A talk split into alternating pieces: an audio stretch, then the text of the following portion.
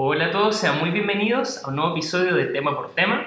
Este es un podcast de la División de Anestesiología de la Universidad Católica. Como ya saben, yo soy el doctor Maximiliano Zamora y para hablar del tema de hoy tengo una invitada muy especial. A ella ya la conocen, ya hizo un podcast anterior con nosotros y es la doctora Loreto Mosqueira. Ella es staff de la División de Anestesiología. Muchas gracias Lolo por volver al programa y sobre todo por un tema tan, tan entretenido como es este.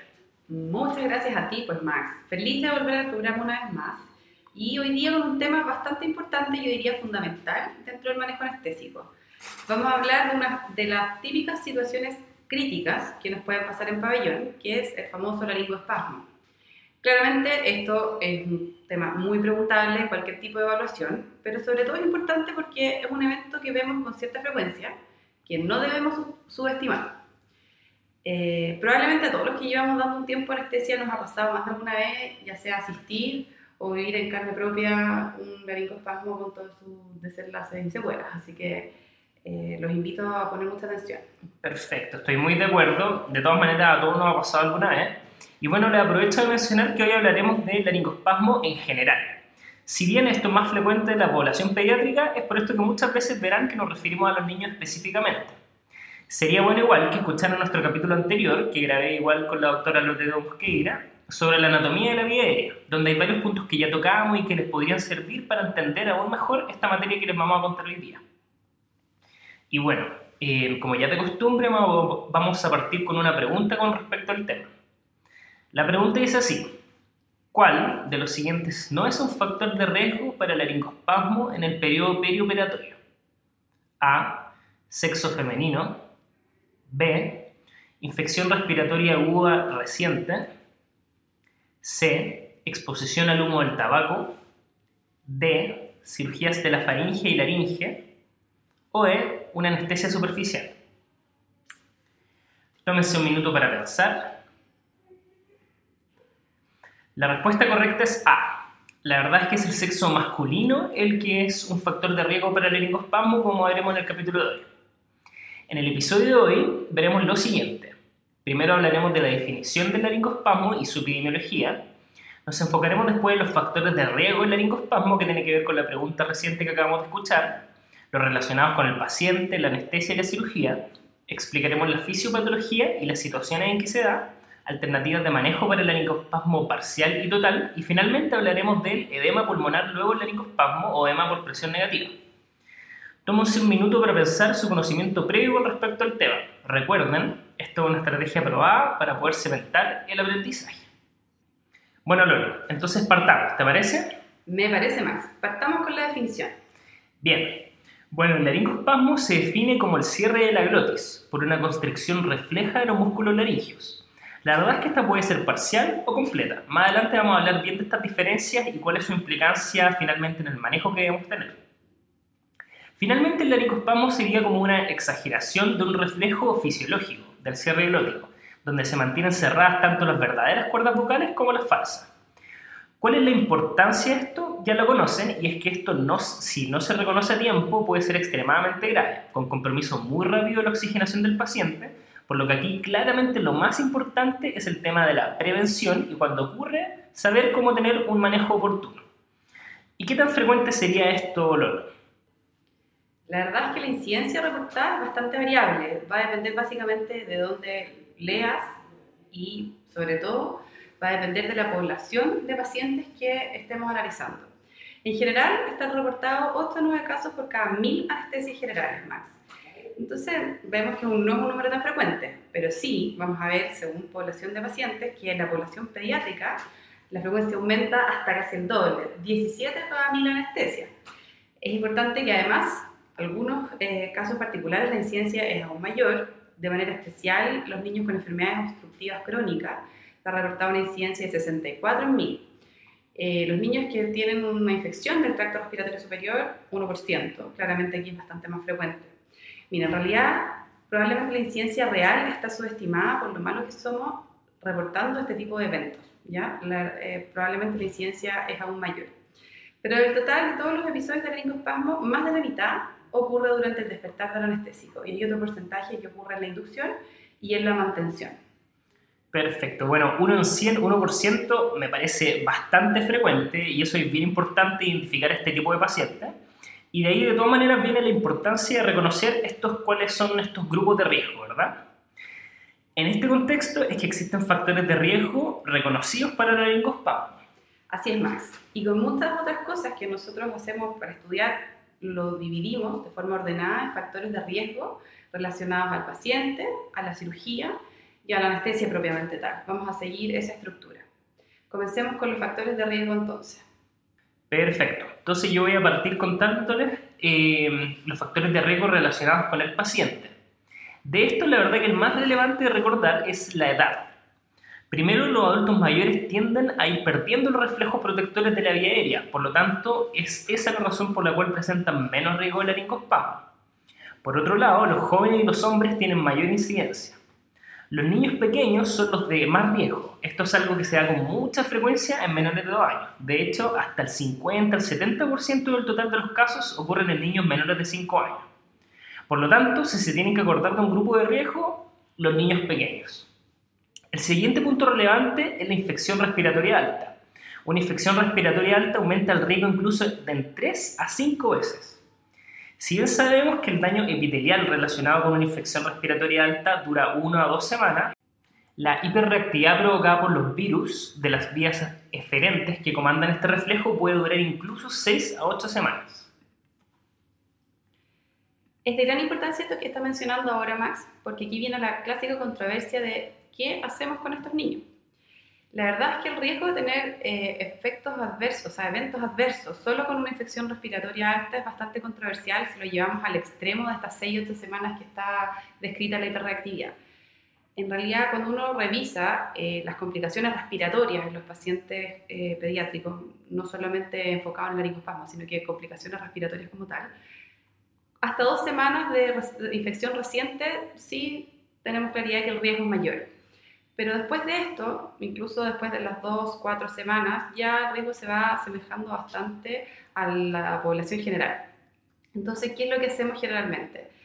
Si es una cirugía totalmente electiva y el niño tiene síntomas o signos de alguna complicación ya como eh, fiebre, sibilancia, eh, hay algún tipo de sugerencia más severidad, por supuesto que es, eh, posponemos la cirugía. Pero en caso que haya habido solamente una infección reciente, uno tiene que sopesar, además de la eh, urgencia de la cirugía, otros factores como el tipo de cirugía que se hace, el dispositivo de vía aérea que vamos a usar y vamos a considerar los factores que vamos a, a discutir a continuación. Me parece bastante importante lo que acabas de comentar, Lolo. Claro, el riesgo es mayor, pero es bastante frecuente encontrarse con niños que tienen mucho resfrío en el año, están con bastante frecuencia resfriados y que finalmente es difícil tener los cuatro a seis semanas totalmente asintomáticos. Exacto, Max. Entre difícil e imposible mantener a los niños sin ningún moco en todo el año, ¿cierto? De ahí la importancia de saber cuál es la condición basal del paciente para poder diferenciar y hacer un examen físico adecuado y una historia clínica acuciosa. Perfecto. Bueno, y siguiendo con los factores de riesgo del paciente, otros típicos son la exposición pasiva al humo del tabaco. Asmáticos podrían tener hasta 10 veces más riesgo incluso. Otro grupo de riesgo son los exprematuros y pacientes con antecedentes de reflujo gastroesofágico. Bien, Max. Y en cuanto a los factores de riesgo relacionados propiamente con la anestesia, uno de los principales factores a tener en consideración es una profundidad anestésica inadecuada asociado a un estímulo determinado. Como les mencionaremos cuando hablemos de la fisiopatología de este eh, evento, cualquier estimulación que apliquemos sobre el área que inerva el laringio superior puede causar un laringoespasmo. Por ejemplo, cuando estamos induciendo a un paciente con una inducción aleatoria y el paciente aún no está muy profundo, nosotros no somos capaces de acoplarnos suavemente a su ventilación o empezamos a buscarle vías venosas de forma dolorosa antes de que el paciente esté lo suficientemente profundo, tenemos la posibilidad, si el paciente además reúne otros factores de riesgo, de hacer laringoespasmo. Otra causa es la extubación con el paciente con una anestesia ligera, o sea, este paciente que todavía no está bien despierto, pero que no está profundo. Si además lo asociamos a sangre, secreciones que irritan las cuerdas, a la profundidad inadecuada, podríamos enfrentarnos, por supuesto, con mayor frecuencia. Cualquier estímulo doloroso un paciente, pensemos ya en el intraoperatorio, un paciente con un dispositivo supraglótico, por ejemplo, y un estímulo doloroso con una anestesia superficial, lo va a desencadenar. Típico legrado que está con la máscara y empieza a tener estridor cuando ponen la, la pinza posi, o el niño con la fimosis que no le tomó bien la caudal, son ejemplos bien clásicos. Perfecto. Bueno, en cuanto al tipo de anestésico, claramente las inducciones endovenosas tienen menos riesgo de laringospasmo que las inducciones inhalatorias. Esto es, como ustedes saben, porque en la inducción inhalatoria usamos una concentración relativamente elevada de estos gases que son eh, irritantes de la vía respiratoria. Y dentro de los halogenados, como ustedes recordarán, el, menos irritante y el más adecuado para la inducción inhalatoria es el sevoflurano. Ahora, en cuanto a la mantención, por su efecto ya más broncodilatador, los halogenados son incluso más seguros que la TIVA en el contexto de las complicaciones respiratorias.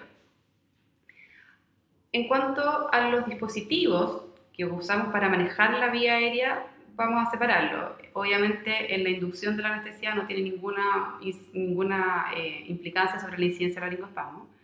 En la mantención, por supuesto que los dispositivos supraglóticos tenemos que estar atentos porque se puede presentar.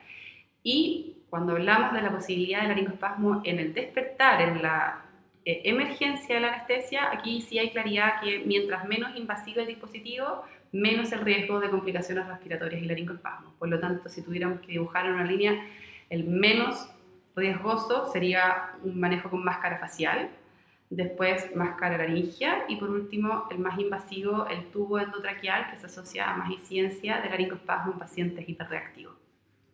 Bien, y con eso vamos a nuestro último punto, que sería el tipo de cirugía. Aquí es importante reconocer que claramente hay más riesgo en las cirugías de vía aérea o broncoscopía, por ejemplo.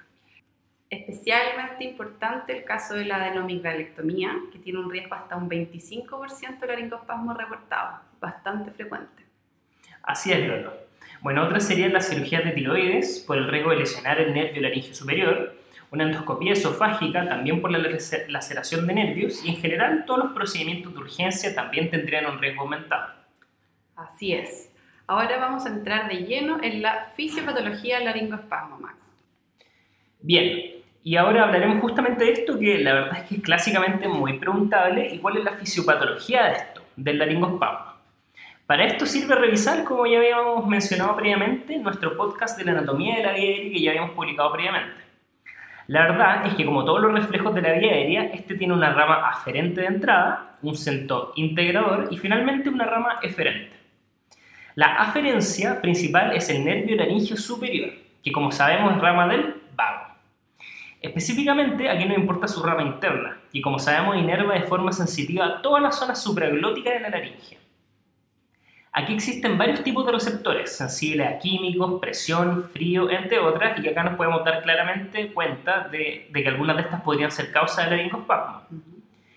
Todo esto converge en el tronco, específicamente en el núcleo del tracto solitario. Probablemente luego hay algún componente sináptico más central, pero la verdad es que esto no está tan estudiado. Y en cuanto a las vías diferentes se preguntarán, estas son principalmente a través del nervio vago, tanto por su rama laringe superior y laringe recurrente, que inervan los músculos laringios. Y aquí, todos aquellos encargados de la aducción de las cuerdas son los que son potenciados por este reflejo. Recordemos que la rama externa del laringio superior trae el cricotiroideo, que causa aducción de las cuerdas. El resto son inervados por las ramas del laringio recurrente. Clarísimo, entonces cualquier estímulo físico sobre el área de la laringe o un estímulo doloroso más distante, pero en, un estado de conciencia que no es ni tan profundo ni tan despierto. Esto es lo que nos va a dar la clave para una de las partes más importantes eh, de lo que mencionaste al inicio del episodio, que es la prevención. En nuestro plan anestésico, es decir, durante la inducción, manejo de la vía aérea, mantención y despertar, hay distintas acciones o consideraciones que vamos a tomar para prevenir que ocurra esto. En realidad, de forma preoperatoria, las cosas que podemos hacer no son muchas. En general, se recomienda evitar la exposición pasiva de tabaco, eh, bueno, y activa en los pacientes adultos, por supuesto, y evitar operarse con una infección respiratoria alta reciente, como ya lo habíamos mencionado. En cuanto al manejo de la vía aérea, cuando tenemos una infección respiratoria alta o un paciente con hiperreactividad, el uso de un tubo orotraqueal aumenta hasta 11 veces el riesgo de eventos respiratorios adversos en comparación con solo utilizar una máscara eh, facial para ventilar. La máscara laringea y los dispositivos supraglóticos son una alternativa atractiva, que si bien es intermedia, es mucho menos estimulante que el tubo endotraqueal. Siempre tenemos que estar monitorizando continuamente al paciente, evitar estímulos con anestesia superficial, sobre todo los relacionados con la vía aérea y los dolorosos, como la vía venosa, como habíamos comentado. Al momento de intubar, el uso de relajantes musculares de frente disminuye el riesgo de laringospasmo. Algunos centros usan la instilación de lidocaína tópica, ya sea por la laringoscopía, eh, que en realidad no tiene un rol tan relevante porque si bien la lidocaína podría disminuir los reflejos de vía aérea, el hecho de poner una solución, eh, medio físico en las cuerdas en un paciente hiperreactivo también se ha asociado más incidencia, por lo tanto es bastante discutible. Y durante la mantención debemos mantener, como habíamos visto, una anestesia adecuada, o sea, evitar los estados superficiales. En el despertar, la evidencia es bastante controversial, pero la tendencia es retirar la, la máscara laringea mm, más bien profundo, en ventilación espontánea. Y en el caso del tubo endotraqueal sería retirarlo más bien despierto, aunque no sea lo más elegante que el paciente tosa, las complicaciones respiratorias de un paciente totalmente consciente van a ser menos graves que en un paciente en esta fase intermedia. Siempre entonces recordar que debemos evitar estos planes, o sea, estos planos anestésicos intermedios. Y ahí está un poco el arte de encontrar este punto adecuado donde el paciente abre los ojos, obedece órdenes antes de que empiece a toser y a luchar con el tubo. Mientras uno no domina esto, o sea, harto tiempo de experiencia, o siempre que se quiere hacer lo más seguro para el paciente, nosotros decimos que se saque el tubo solo, es decir, que esté totalmente despierto. El paciente pueda que tosa, que se agite, pero ese paciente no se va a espasmar, lo más probable. Ahora, esto no solo es poco elegante, sino que también es perjudicial en algunos pacientes que uno quiere evitar salva, como cirugía de cuello, neurocirugía. Entonces, en realidad, esto hay que ponerlo en la balanza entre los objetivos y el riesgo de cada caso. Perfecto, lo muy claro. Bueno, entonces ahora hablaremos de quizás uno de los elementos más fundamentales de este podcast y es finalmente cómo tratar un laringospasmo. Lo primero identificar que estamos frente a un laringospasmo. Esto se identifica por la obstrucción de la vía aérea y la dificultad finalmente para el paso de aire. Esto muchas veces asociado a que cae la capnografía, esto es bien típico. Recordemos también que la desaturación generalmente es posterior, por lo que nos tenemos que centrar en estos otros signos primero. Lo primero que debemos hacer en unas situaciones, en, este tipo de situaciones, es mantener la calma, pedir ayuda de ser necesario y pasar el ventilador a modo bolsa, tanto para manejar el laringospasmo como para poder diagnosticar qué tan grave es la obstrucción a nivel laringio. Debemos dar oxígeno al 100% y aplicar CPAP a todos los pacientes. Esto asociado a las clásicas maniobras de vía aérea, que todos conocemos o deberíamos conocer, que en el fondo es extraer irritantes si es que están presentes, elevación del mentón, subluxación anterior de la mandíbula, entre otros. Aquí en este punto es siempre bien importante sacar lo que finalmente provocó el laringospasmo, es decir, si hay dolor, dar algún opiáceo, por ejemplo, si hay secreciones, también aspirar al paciente, etc. Solo así, sacando el determinante principal que causó el laringospasmo, es que vamos a lograr un tratamiento efectivo. Esto asociado al CPAP y al oxígeno 100% que ya habíamos mencionado, muchas veces es suficiente para disminuir la obstrucción que causó el laringospasmo. Con menos frecuencia necesitamos de otras maniobras de la vía aérea. Una muy clásica es realizar presión sobre el notch del laringospasmo, como se llama. También es llamado la maniobra de Larson. Este notch está posterior al proceso mastoide de cada lado. La presión firme en esta zona generaría un estímulo doloroso, el cual si bien no está del todo entendido, terminaría abriendo las cuerdas. Siempre debemos fijarnos en que antes de todas estas maniobras podemos provocar distensión gástrica por la entrada de aire en el paciente por la que muchas veces puede ser necesario aspirar el estómago para facilitar la ventilación. Esto de todas maneras es crítico en niños mucho más pequeños. Así es, Max. Y luego de estas maniobras iniciales, es decir, lo que vamos a realizar en todos los pacientes, debemos definir ante qué tipo de laringoespasmo nos encontramos para lograr un manejo específico. El laringoespasmo completo se describe como movimientos torácicos pero silenciosos, sin movimiento de la bolsa ni posibilidad de ventilar, finalmente sin entrada de aire. Y por el otro lado, el laringoespasmo parcial, tenemos presencia de movimiento con un sonido clásico desde la glotis, o sea, estridor, donde queda una pequeña zona posterior que permite el paso parcial de aire, aunque mínima. Si el laringoespasmo es parcial, lo principal y lo más adecuado es profundizar la anestesia, ya sea con agente inhalatorio o drogas endovenosas rápidas, como el propofol. Y ir apoyando la ventilación hasta que sintamos, sintamos que esta resistencia se vence y que finalmente las cuerdas se abren. Por otro lado, si tenemos un laringoespasmo completo o uno parcial que no responde ante la profundización de la anestesia y las maniobras que habíamos conversado, la indicación más segura sería continuar con un relajante neuromuscular de acción rápida con el fin de poder abrir las cuerdas y permitir el paso de aire. Y la verdad es que esto es súper controvertido, es tema de PROCONS de todos los congresos y hay algunas escuelas que desaconsejan fehacientemente el uso de relajantes musculares en laringoespasmo, argumentando que en realidad no se necesita y que finalmente todas las cuerdas se abren. La verdad es que es cierto, pero la morbilidad asociada a este evento no es menor. Cuando uno tiene un lactante pequeño cianótico que empieza a hacer bradicardia y a requerir masaje, no es lo más simpático de la vida. La verdad es que en esos pantalones no queremos estar.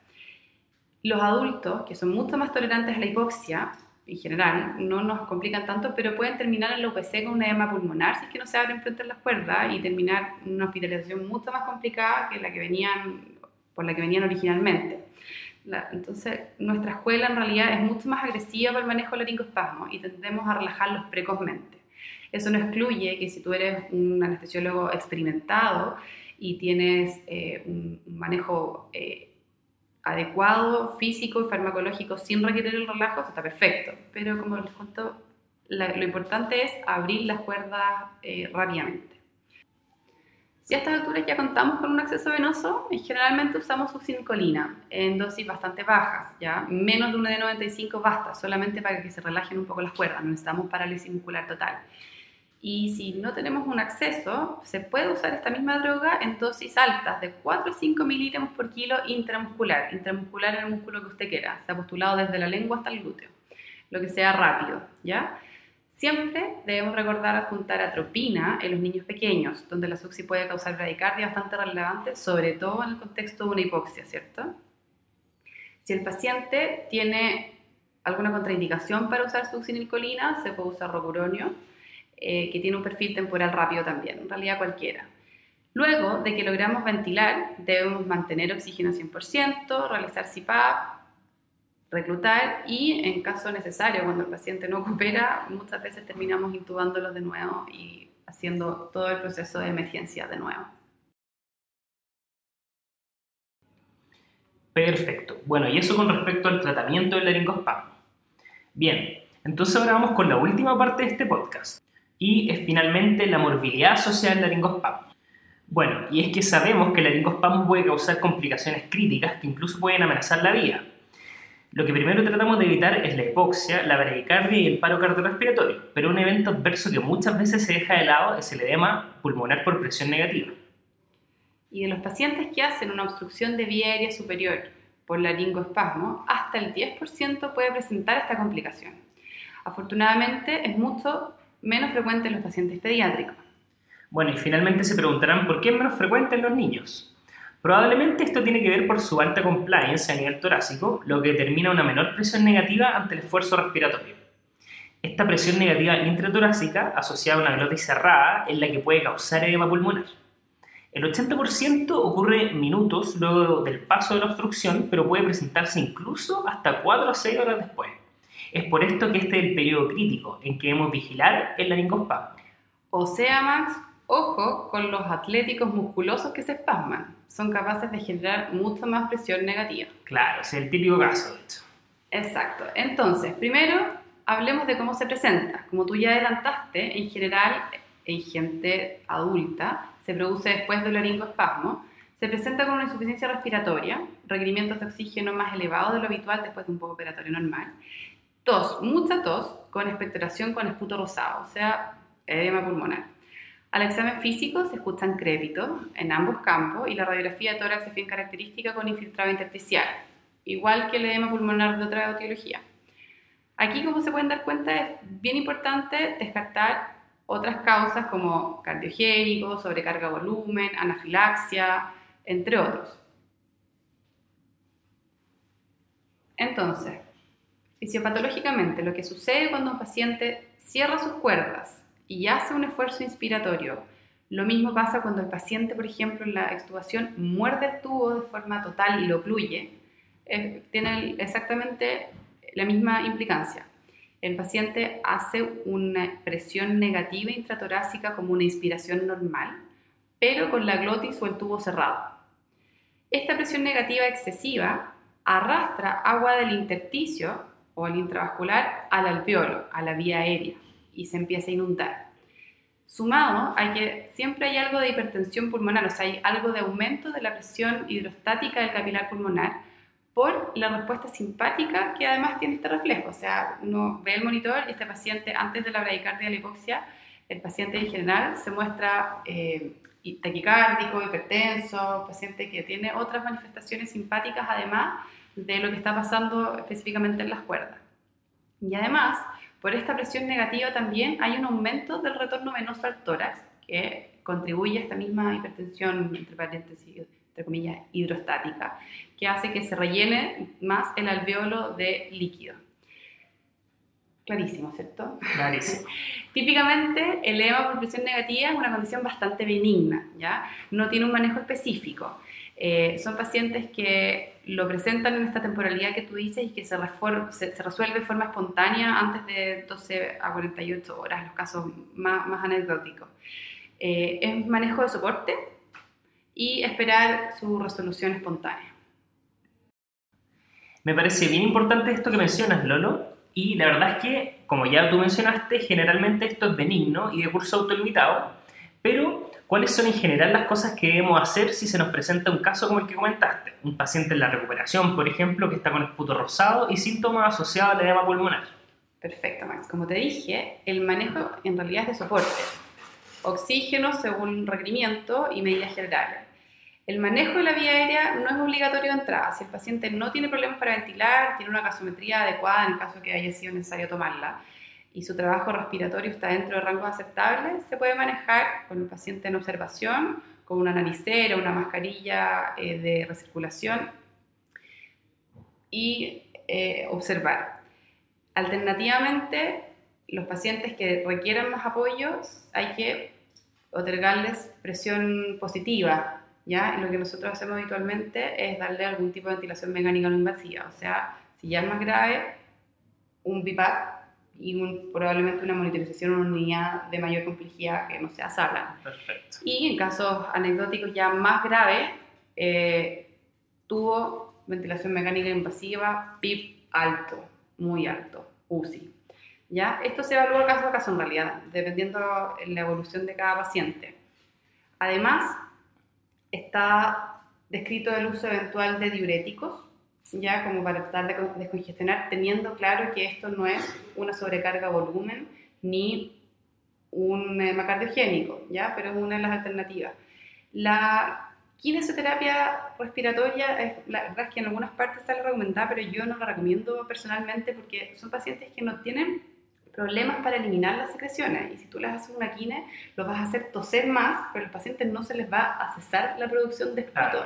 Por lo tanto, terminan agotados. Pacientes que además están muy hiperadrenérgicos, cansados, taquicárdicos, con molestia. Hay que, hay que ser bien criterioso en, el cuidado de ese paciente.